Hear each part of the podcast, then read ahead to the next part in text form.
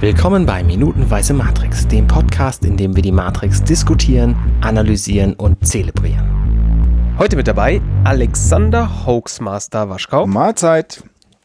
Außerdem dabei Arne Kotnager-Ruddert. Hallihallo. Und natürlich wieder unser Gast Lydia Benecke. Grüß dich. Hallo. Und wer uns auch heute wieder so freundlich in diese Sendung eingeführt hat, ist der Bastian Schlingel-Wölfle. Ja, servus. Ja, Mensch, jetzt äh, haben wir uns schon die ganze Zeit hier an der, an der Matrix lang gehangelt. Wir haben viel über, über philosophische Themen gesprochen, viel mehr, als wir das sonst tun.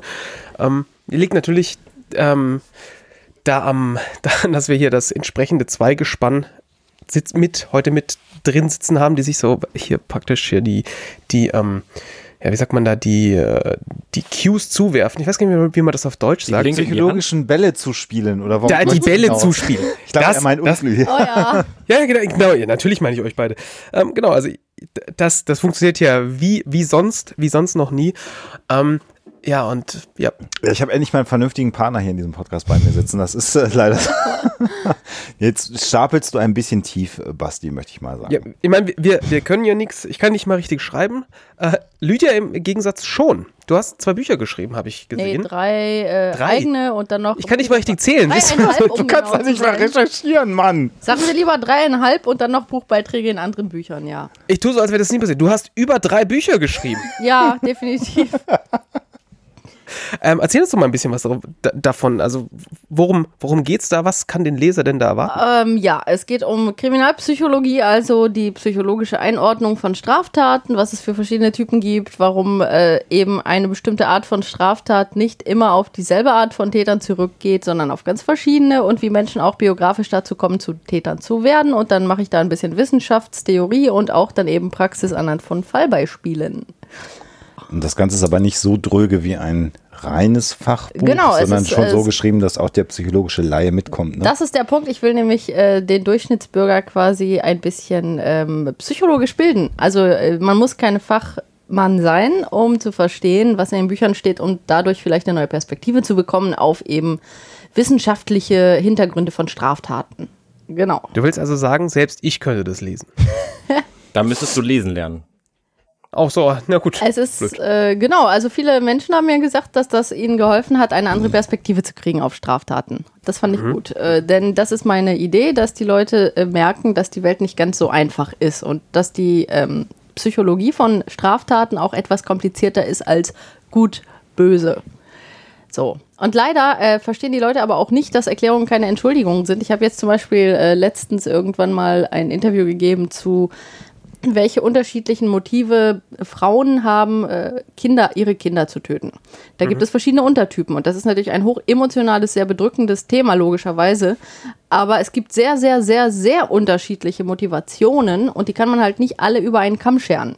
Und äh, darauf gibt es dann bei Menschen, die etwas schlichter in ihrer intellektuellen Ausprägung, ähm, sagen wir mal, ausgestattet sind. Bei solchen Menschen erlebe ich dann oft, dass die dann bei Facebook schreiben, ey, du entschuldigst die Täter oder ist mir doch egal, alle an die Wand stellen. Und ich denke so, ja, nein. ähm, okay. Kannst du natürlich so sehen, aber dadurch machst du auch nichts besser und vor allem wirst du dadurch auch keine Präventionsprogramme erschaffen, um solche Daten zu verhindern. Und deswegen manchmal stehe ich nur da und schüttel den Kopf und denke so, okay, Social Media. Aber zum Glück gibt es auch viele andere Menschen, die dann sagen, ach, so habe ich das gar nicht gesehen, ich wusste gar nicht, dass es komplizierter ist, als ich dachte und ähm, das hat mir vielleicht nochmal neue Gedanken dazu jetzt eröffnet. Und das sind dann die, über die ich mich sehr freue. Ich glaube, was viele Menschen anzieht von den Themen, ist so ein bisschen die, äh, ich sage das jetzt mal absichtlich, Psychologie des Grauens, die Psychologie des Verbrechens. Das hat so etwas, ähm, was auch eine gewisse Faszination ausübt, mit dem ich mich beschäftigen möchte, was aber bei dir klar wird, wenn man sich mit dir und, und dem, was du tust und auch wenn man deine Bücher liest, äh, herauskommt, ist, dass der Gedanke, sich damit zu beschäftigen, nicht der ist, die Faszination des Grauens auszuleben, Ja. sondern dadurch, dass man sich damit beschäftigt, Motivik äh, zu verstehen, Motivation zu verstehen, warum ein Straftäter eine Straftat äh, ähm, begangen hat in der Vergangenheit, sich trotzdem mit diesen Menschen noch zu beschäftigen und ihn nicht einfach einzusperren und den Schlüssel wegzuschmeißen, weil daraus irgendwann mal, wie du schon gesagt hast, Präventionsprogramme entstehen können und man vielleicht irgendwann es schafft, ein gesellschaftliches Setting zu bekommen, wo es vielleicht nicht mehr ganz so viele Straftaten Und da gibt wird. es gewisse Anzeichen, dass das in Teilen schon äh, punktuell hier und da funktioniert, nämlich äh, seit man Kinder nicht mehr misshandeln darf als Erziehungsberechtigte, gibt es in der Folgegeneration tatsächlich weniger Gewaltstraftaten. Weil äh, Kinder zu misshandeln eine Möglichkeit ist, die Wahrscheinlichkeit zu erhöhen, dass in der Generation der misshandelten Kinder dann eben, wenn die erwachsen sind, eine erhöhte Anzahl äh, im Vergleich zu eben nicht misshandelten Kindern selber zu Tätern wird. Und äh, dementsprechend, man kann auch nicht bei allen Tätern ein Therapieprogramm anwenden, dass sie nicht rückfällig werden. Bei manchen schon, bei manchen nicht. Das muss man aber im Einzelfall genau sich angucken und eben, was wir daraus lernen, was man gerade bei Prävention in Kindheit und Jugend machen kann, indem man eben äh, Kinder davor schützt, schwer misshandelt zu werden, körperlich, aber auch emotional oder sexuell, dass ähm, solche Prävention sehr helfen würde, um Straftaten zu verhindern. Und äh, genau. Außerdem ist es halt auch äh, sehr, sehr äh, einfach gedacht zu denken, es gibt diese bösen Menschen und die würde ich erkennen. Also zum Beispiel, die meisten Menschen wollen gar nicht wahrhaben, dass die Wahrscheinlichkeit von ihrem Ehegatten oder eben einem nahen Angehörigen getötet zu werden oder auch übrigens sexuell misshandelt zu werden, sehr viel höher ist als von einer fremden Person. Okay. So, und das ist sehr unangenehm, weil jeder so sagt, nee, ich äh, kenne doch meine Angehörigen, ne? da habe ich doch keine Angst vor. Aber rein objektiv betrachtet ist nun mal die Wahrscheinlichkeit, dass Angehörige einem was antun, wirklich höher als ein komplett Fremder, dem man noch nie begegnet ist und der plötzlich äh, einen überfällt. Das gibt es natürlich auch, aber das ist sehr viel seltener als eben das nahe Umfeld als Täter. Und da muss man äh, vielleicht auch mal äh, objektiv damit umgehen. Zum Beispiel, es gab früher in den USA sehr viele Programme gegen sexuellen Kindesmissbrauch, die darauf basierten, ja, nimm nicht von dem fremden Mann, der schon so komisch aussieht und irgendwo in der Ecke steht, Süßigkeiten an. Okay, der Hinweis ist auch gut. Aber man hat da eine ganze Weile einfach mal komplett ausgeblendet, dass sexueller Missbrauch in Familien sehr häufig stattfindet. Durch äh, Bruder, Vater, Opa, Onkel. Ja, und das hat man einfach ausgeklammert und den Kindern gesagt, ja, der böse Fremde mit den Süßigkeiten.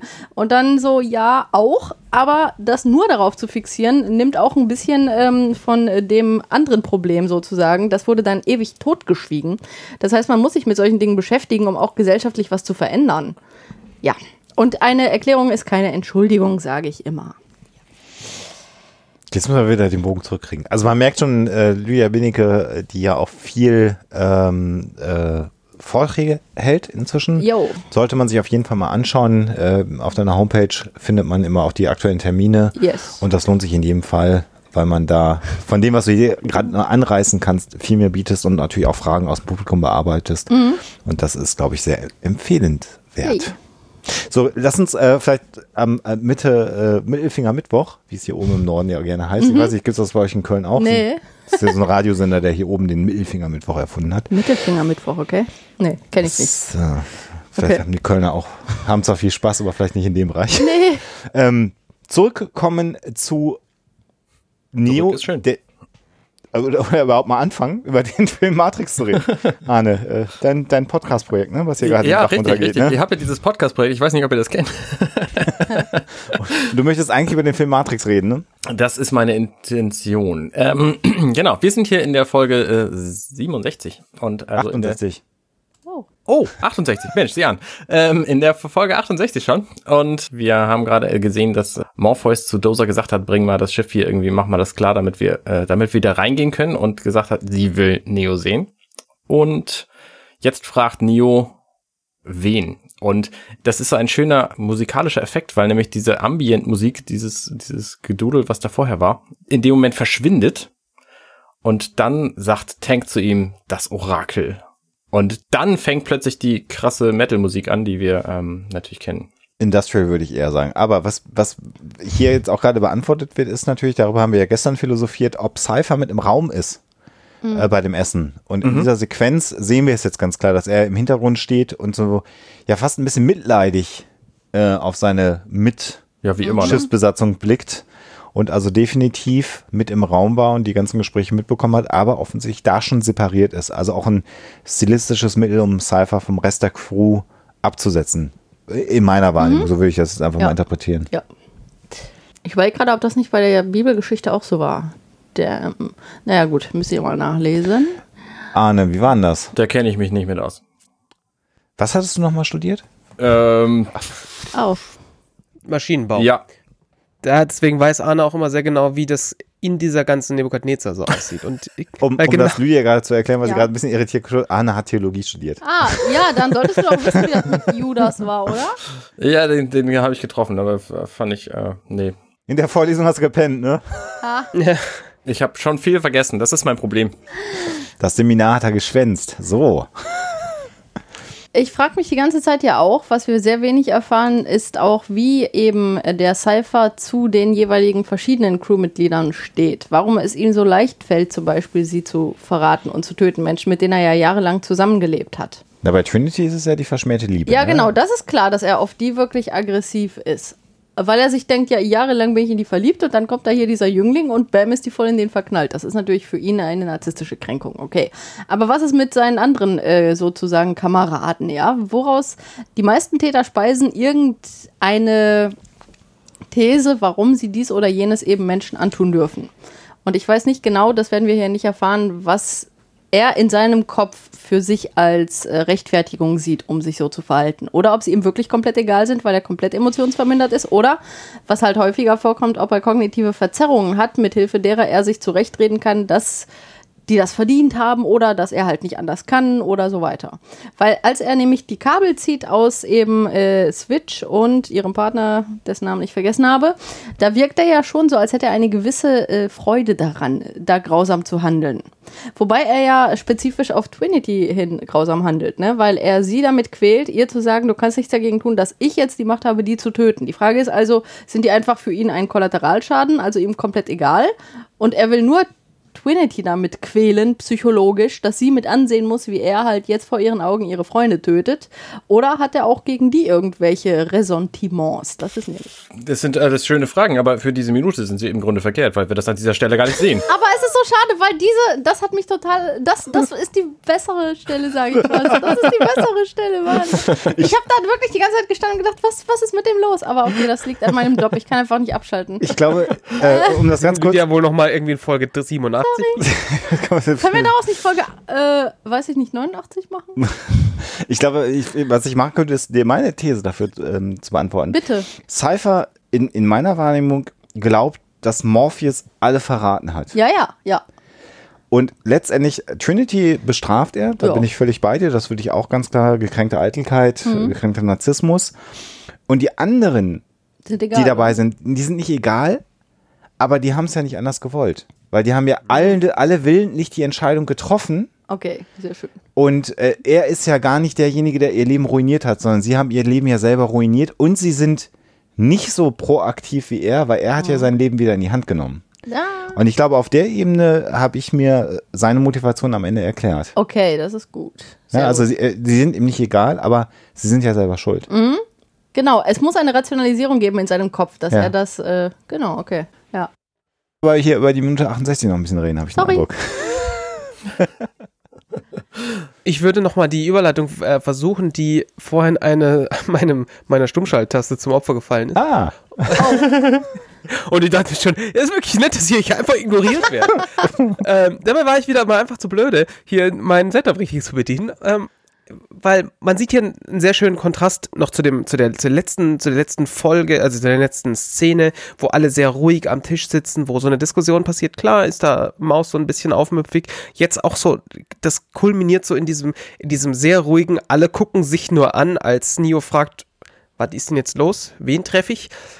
Und dann zack, jetzt, jetzt ist, jetzt steht auf jeden Fall auch die Kamera irgendwie keine Sekunde mehr still. Wir haben jetzt nur noch Bewegung. Der Rest der Minute ist fast komplett eine, ja, ein, ein, also eine Bewegung ist übertrieben, als würde, es- das wirkt dann so, als wäre wirklich, als würde sich alles immer nur bewegen. Also in einer Kamerafahrt bewegen, aber es bewegt sich halt nur. Wir haben einen Zoom auf die, auf die Monitore. Wir sehen, wie, die, wie Leute eingeklinkt werden.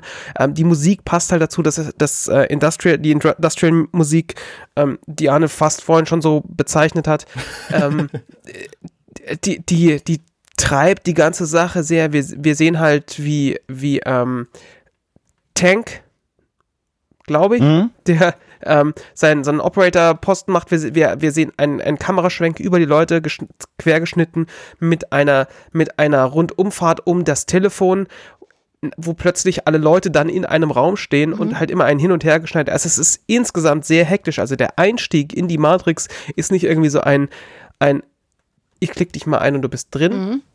sondern es ist hier so dargestellt mit einem visuell sehr ansprechenden, wie ich finde, und ähm, auch mit der Musik, mit einer sehr gelungenen Kombination aus Musik und, und visuellem, das dann, das dann endet in einem, in dem klingelnden Telefon, um das wir vorhin eine, eine Rundumfahrt gemacht haben, dass, dass Morpheus mit den Worten, wir sind drin, abnimmt.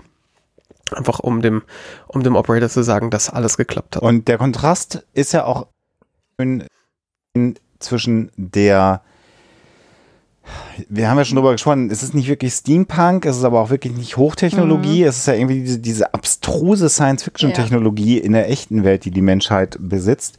Und das wird ja in Kontrast gesetzt zu dem, wenn es ein deutsches Telefon wäre, wäre, glaube ich, der, der, der Wertstoff Bakelit. Also einfach dieses uralte Telefon, ein, ein, ein Wählscheibentelefon. Ja, liebe jüngere Zuschauer, mit sowas haben wir früher mal telefoniert. äh, und das hat sehr lange gedauert. Und Ferngespräche hat man damit nicht geführt, nicht weil man so viel drehen musste, sondern weil die so teuer waren. Ähm, äh, so. Außer spätabends. Außer spät abends. Jawohl. Oder mit Vorwahlen. Mondscheintarif. Genau. Stimmt. Oh mein Gott, ja. Wahnsinn. Ach, im Mittelalter. So, also das Nein. mal g- ganz kurz noch anzuführen. Und was ja auch sehr geschickt gemacht ist, man muss sich ja auch fragen, warum ist dieser Einstieg jetzt so dynamisch? Also warum sehen wir diese Zahnarztstühle von oben in, in einer, in einer 360-Grad-Kamerafahrt von oben, die Menschen, die in diesen Stühlen liegen, sehen das Telefon. Warum ist das so gemacht? Weil man ja irgendwie den Übergang zwischen der realen Welt und der Matrix visualisieren muss. Eigentlich passiert ja nichts. Sie kriegen Ja. den Stecker reingemacht, machen die Augen zu und stehen dann plötzlich in der Genau. Matrix rum. Ja. Das wäre aber für den Fernsehzuschauer oder den, den Kinozuschauer natürlich extrem langweilig Ja. und uncool. Also dieser Übergang, dieses Einloggen. Ich meine, du könntest auch so ein altes 56K-Modem-Geräusch da reinschneiden. Bang, bang, grrr, grrr. Ja, aber das wollte ja keiner sehen. Also nimmt man natürlich so eine sehr dynamische Kamerafahrt, die, bin ich völlig bei dir an, natürlich extrem gut gemacht, geschnitten ist, gut beleuchtet ist. Und dann ja auch in diesem, diesem Gruppenbild, weil du sagst, die stehen dann in diesem Raum um das Telefon herum. Da sind wir dann bei dem Thema Selbstbild. Alle rasend cool. geil in Lack und Leder und Ist auch interessant, ne, dass äh, die sich äh, auf Lack und Leder hier äh, in ihrem Selbstbild beziehen, was auch immer, ne? Äh, Mhm. Sehr fortschrittlich. Und warum ist Switch eigentlich die einzige in weiß? vielleicht um diesen Mann-Frau-Gedanken auch nochmal aufzugreifen, dass sie Ja. einfach anders ist, ne? Das- also um ja. sie einfach abzusetzen und zu separieren. Und Denn Morpheus mit grüner Krawatte. auch sehr geil. Ich müsste mir, glaube ich, nochmal eine grüne Krawatte zulegen, wenn ich das so sehe. Tatsächlich. Spannend. Was mich so ein bisschen aus einer komplett tech äh, filmtechnischen Sicht irritiert ist, der, die, die, die Fahrt um das Telefon rum, die ist nicht auf Schienen. Weil wir sehen, dass, dass, sich, dass sich die Kamera so ein bisschen bewegt, nach, von oben nach unten. Das, Also Steadicam eher, oder? ich behaupte, das ist eine Steadicam. Da läuft jemand um diese Kamera rum und ich verstehe nicht warum. Weil das wäre der ideale Shot gewesen, um, um einen Kreis, Schienenkreis außen rum zu legen, ganz und ganz smooth da einmal außen rum zu fahren, weil wir gewinnen ja auch nichts dadurch, dass sich das so ein bisschen bewegt. Sondern alles, was wir wollen, ist, dass die Kamera am Schluss so stehen bleibt, dass das Telefon in der Mitte ist, was sie nicht tut, sondern das ist ein bisschen zu weit rechts, was mich insgesamt stört. Ich hätte das Telefon unten bei dem beim Shot am Schluss das Telefon unten auch nicht angeschnitten, weil es nicht nötig ist, weil wenn das wenn das Telefon unten noch sichtbar gewesen wäre, wäre immer noch genug Headroom gewesen über Morpheus, der ja der größte von allen ist, der hier, von denen hier steht. Ähm, das ist halt was, das passiert natürlich, wenn du mit, wenn du das Ganze mit einer Steadicam machst. Da kannst du als Operator noch so gut sein, wie du möchtest. Sowas kann einfach passieren. Das machst du dann im Zweifel so oft, wie es geht. Oder man sagt, das passt soweit, das ist okay, weil wir, das, was wir wollen, kommt dabei raus. Ich verstehe es noch nicht. Vielleicht war es zu aufwendig oder zu teuer, dass man jetzt noch gesagt hätte, ähm, Steadicam Operator haben wir eh schon dastehen. Wenn wir jetzt noch irgendwie Dolly-Schienen legen müssen, kostet mehr. Ähm, Oder äh, andere These, wobei die Wachowskis ja dem Film sehr, sehr genau geplant haben, dass diese lange Kamerafahrt um das Telefon rum vielleicht tatsächlich ein Pickup-Shot war. Dass man vielleicht eher nur so ein Overhead 360-Grad-Schuss geplant hat und dann dreht sich die Kamera noch einmal am Ende um das Telefon rum und dann ist diese Sequenz vorbei und man hat sich dann entschieden zu sagen, nee, ist irgendwie cooler, wenn das Telefon länger im Bild ist im Gegenschnitt. Wäre für mich eine These. Denn ich weiß nicht, ob das letzte Stück tatsächlich, wo das letzte Mal auf das Telefon geschnitten wird, ob es da nicht tatsächlich auf Schienen ist. das, Let Nein. das letzte Mal, du Nee, da äh, wackelt's. Nee, nee, ich sehe es gerade. Siehst du auch Da, den da Bump siehst du den Bump, hast recht. Ja, da wird Also ich gebumpt. bin mir hundertprozentig, das ist von Anfang so geplant gewesen. Also es wird sich einen Grund gegeben haben, ich sehe ihn halt nur gerade nicht. Ähm, und wenn es halt nur war, das war, das wäre jetzt teuer gewesen, da nochmal, da noch Maschinen hinzulegen. Aber ein geiles Gruppenfoto. Mhm. Und sie saufen so ein bisschen in der, in der äh, Tiefenumschärfe ab. Ne? Du hast das Telefon vorne als, als äh, fokussiertes Element und der Rest steht halt so ein bisschen unscharf. Aber die, Was aber nicht wichtig ist, du erkennst jeden. Ge- wollte gerade sagen, die Silhouetten sind aber völlig klar. Mhm. Also auch die Kleidung ist soweit durchdefiniert. Vielleicht mal abgesehen von Switch, die man vorher vielleicht so in der Matrix noch nicht wahrgenommen hat. Nur so als Randfigur. Also sie war natürlich Aber sie dabei. war doch im Auto dabei. ja, ja. Ach ja, stimmt. Also von daher, die kennen wir doch. Anders APOC und Maus. Also APOC ganz rechts und Maus hinten links. Also ne, die, die Ja. sieht man kaum, aber das ist auch nicht so wahnsinnig wichtig. Genau. Ja, also insgesamt, also technisch, technisch finde ich es finde ich's weiterhin sehr, sehr schön. Ähm, visuell finde ich es weiterhin sehr, sehr schön. Ja, und ich weiß nicht, ob ihr noch was zu der Szene in dem, in dem Haus zu sagen habt, ob wir das Haus verlassen und den sehen, wie sie, wie sie hinaustreten. Weil da geht die Tür auf. Da geht die Tür auf. Und was mir da auch äh, nochmal aufgefallen ist jetzt, als wir uns diese Minute angeschaut haben, auch hier haben wir wieder diesen, wie ich finde, inzwischen merkwürdigen, aber konsistenten Bezug auf ein Hotel. Also irgendwie scheinen alle Einwahlpunkte In oh, Hotels. in, um Hotels oder irgendeinen Bezug zu Hotels zu haben. Ne? Also der Film Ja. beginnt ja in diesem alten Hotel. Ja. Also es ist ein bisschen interessant. Wäre ja nicht nötig gewesen, dass da jetzt ein Schild klebt, auf dem Hotel Delivery mit einer Telefonnummer steht. Ne? Das stimmt. Das, heißt, ich, das heißt nur sechs in der Früh bis vier am Nachmittag. Also ist das gar keine Telefonnummer? Nee. 6 AM bis 4 PM. Tatsächlich eine Uhrzeit. Ja, okay. In Twin Trinitys Selbstbild ist also äh, ein, äh, was ist das, Latexkleidchen? Ja. Gut, oder? Ist ja auch die Frage, was bedeutet Latex für Sie? Viele Latex-Fetischisten sagen ja, das ist so äh, weich, aber auch so ein bisschen ähm, Einengt. Geborgenheit gebend. Ne? Die, die Enge Ja, gibt Geborgenheit. Okay. Und wenn du in dieser Realität lebst, vielleicht ist das eine Kompensation der fehlenden Geborgenheit. Okay, das ist jetzt sehr psychoanalytisch. Ich bin kein Psychoanalytiker, aber äh, finde ich spannend.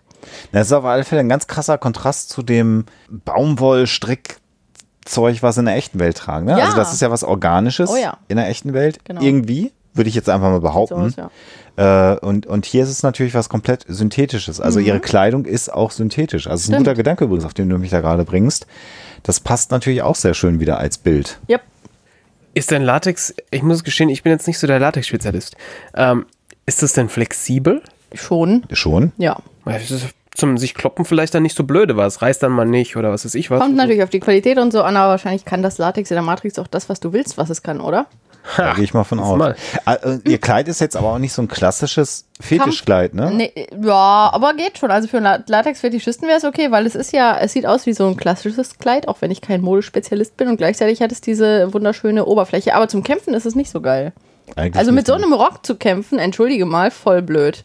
Na gut. Da ist die Latexhose von Switch. Aber ist das Warte, noch, ist das? Oder sind das so Chaps? Das ist eine gute Frage. Das können auch Chaps sein, ne? Was sind denn Chaps? Der hat schon noch, Das sind diese Cowboy-Hosen. ne, der hat schon eine ganz ein normale? Hose an. Oh, ein Transport. Oder sie. Was ich an Switch total eigenartig finde hier in dieser Klamottenwahl, ist, dass sie irgendwie weiß trägt, aber das sieht alles irgendwie gilb aus.